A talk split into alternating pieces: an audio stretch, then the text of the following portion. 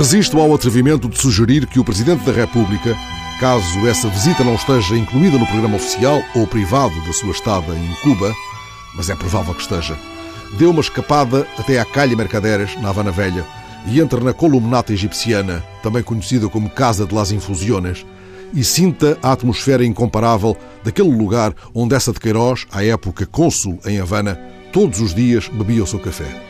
O estabelecimento foi restaurado e Jorge Sampaio presidiu a reabertura, podendo apreciar os magníficos azulejos que perpetuam a nudez forte da verdade, coberta com o manto diáfano da fantasia. Havana, onde por estes dias estão suspensas as licenças de abertura de novos paladares, não deixará de confrontar o presidente com ambas, a nudez forte da verdade e o manto diáfano da fantasia. Dizem que se está muito bem no terraço do Hotel Ambos Mundos, onde se hospedou o Hemingway, que ali escreveu Por Quem os Sinos Dobram. Da última vez que estive em Havana, não entrei no Ambos Mundos, mas regressei, claro, ao Hotel Inglaterra, onde viveu o Essa.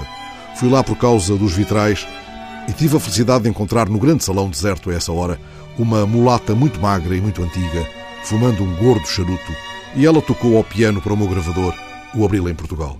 Mas encontrei também uma outra cubana admirável, a maestrina Zenaida Romeu, a alma da Camerata Romeu, a primeira orquestra de cordas exclusivamente feminina da América Latina.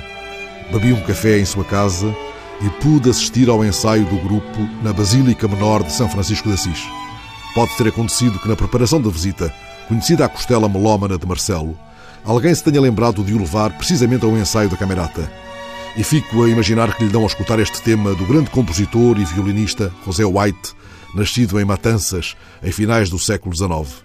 Filho de um francês e de uma crioula negra, foi um menino prodígio Estudou música em Paris, tocou nas grandes salas de toda a Europa e, depois de ter sido expulso de Cuba, acabou por morrer em 1918 em Paris. Este tema, La Bela Cubana, é um dos mais conhecidos do grande criador de habaneras. Fica a correr agora na rádio, interpretado pela Camerata Romeu, até que outras urgências noticiosas se imponham. Imagino o presidente entrando na Basílica Menor, atraído pelos acordes que se espalham entretanto pelas ruas em redor de amargura a Empedrado e pela Rua do Sol, que é paralela à Rua da Luz.